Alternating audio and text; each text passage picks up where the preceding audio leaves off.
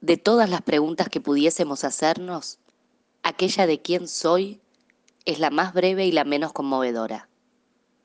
Sé que no soy ese hombre que arrastra su paso como un desierto, ni esa mujer que se detiene siglo frente al mar, ni ese niño que juega como si entre sus manos tuviera un sol, ni esa anciana que al pensar se entristece. Pero también sé que todos ellos me hacen. Soy hombres, mujeres, niños y ancianos que no soy. Estoy hecho de desconocidos que me hablan sin hablarme y que cuando yo hablo no se sueltan de mi voz. Muy buenas noches, les invitamos a marearse, perderse, sumergirse, emborracharse en estos mares hambrientos. Vamos hasta las 23 horas por el aire de FM La Tribu.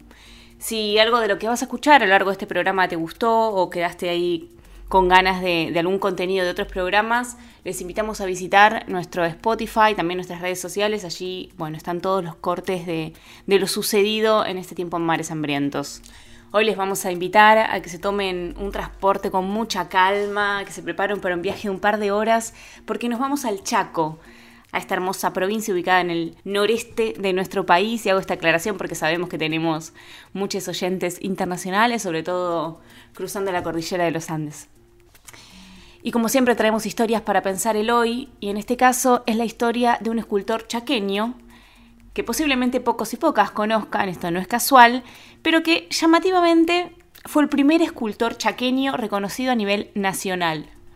Hijo de madre Cuom y de un hachero paraguayo, autodidacta, que trabajaba en el ingenio Las Palmas, Cris Santo Domínguez nació un día cualquiera de 1911 en plena selva chaqueña del norte argentino, junto a un quebracho. Cuando no tendría más de 14 años, viaja a Buenos Aires, llega aquí como polizón en un barco naranjero. Y después las vueltas de la vida hicieron que trabe amistad con Quinquela Martín, así que Crisanto, siendo aún un adolescente, empieza a ser reconocido por su obra que se llamó Cabeza de Boxeador y se expuso en el Salón de Otoño de La Plata en 1926.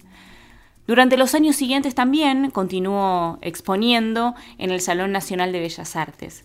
Así que su labor fue inmensa. Trabajaba con yeso, piedra y maderas y así construyó algunas obras como Bombardeo, Tentación, Nanasa, Faunos, Surubí, Norteñita India, Mataquita. Algunas de estas obras incluso trabajadas únicamente con hacha. La cuestión es que para 1939 el municipio de Resistencia le pide la construcción de un monumento.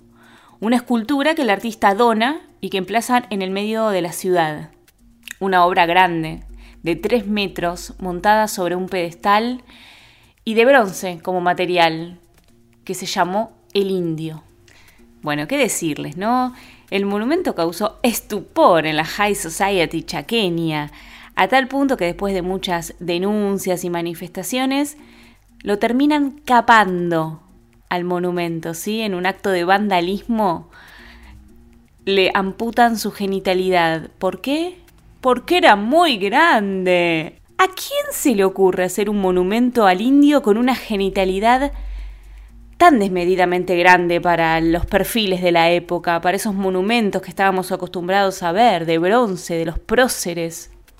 Finalmente, el monumento desapareció en condiciones que no han sido del todo claras Muchos creen que fue enterrado en el Parque 2 de Febrero, un, predio que en ese momento era destinado a, dejar la basura, digamos, era un depósito de basura, en el que actualmente, y hace varios años, eso se ha transformado, se lleva adelante la Bienal de Escultura en Chaco.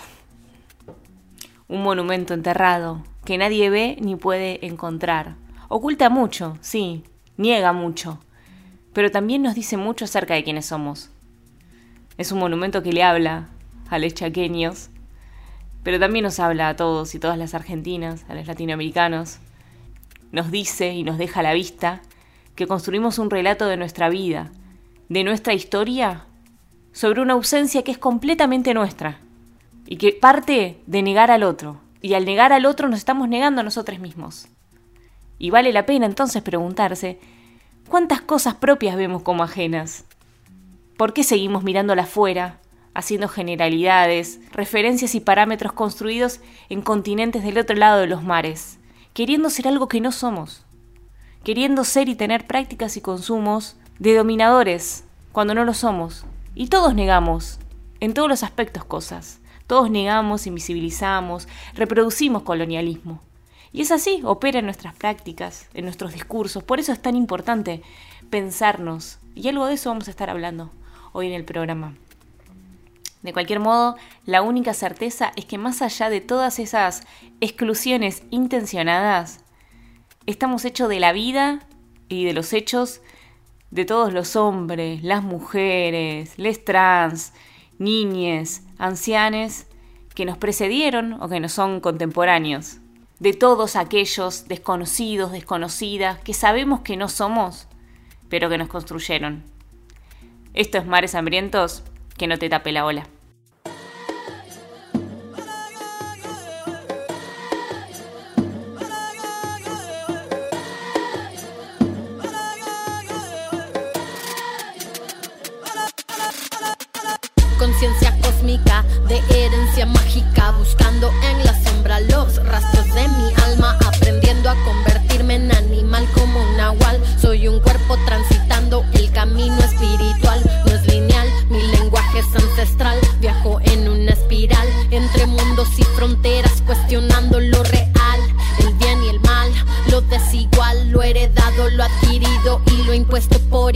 Soy criatura entre culturas, surgando entre la basura, las creencias que me anulan para darle sepultura. Madre natura, sutura con ternura, la ruptura de mi cuerpo cuando solté mi dura armadura. Y es que no madura, una herida sin locura, una mente sin locura, un corazón sin ataduras. Fluir es destruir y volver a construir una casa sin paredes y perder miedo a morir. Ah,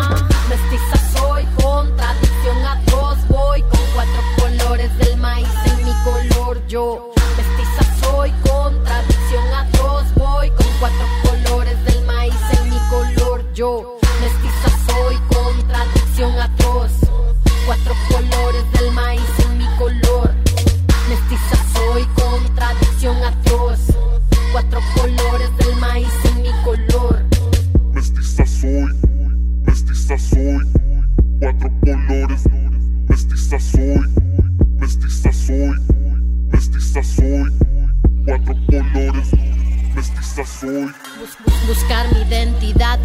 Sociedad racista, la mente colonialista instalada en mi pupila.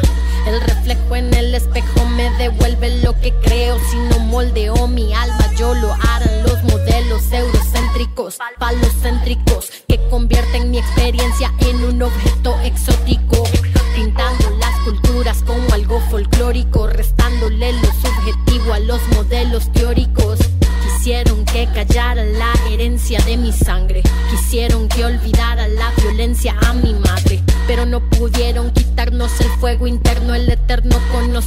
Las señales en los sueños.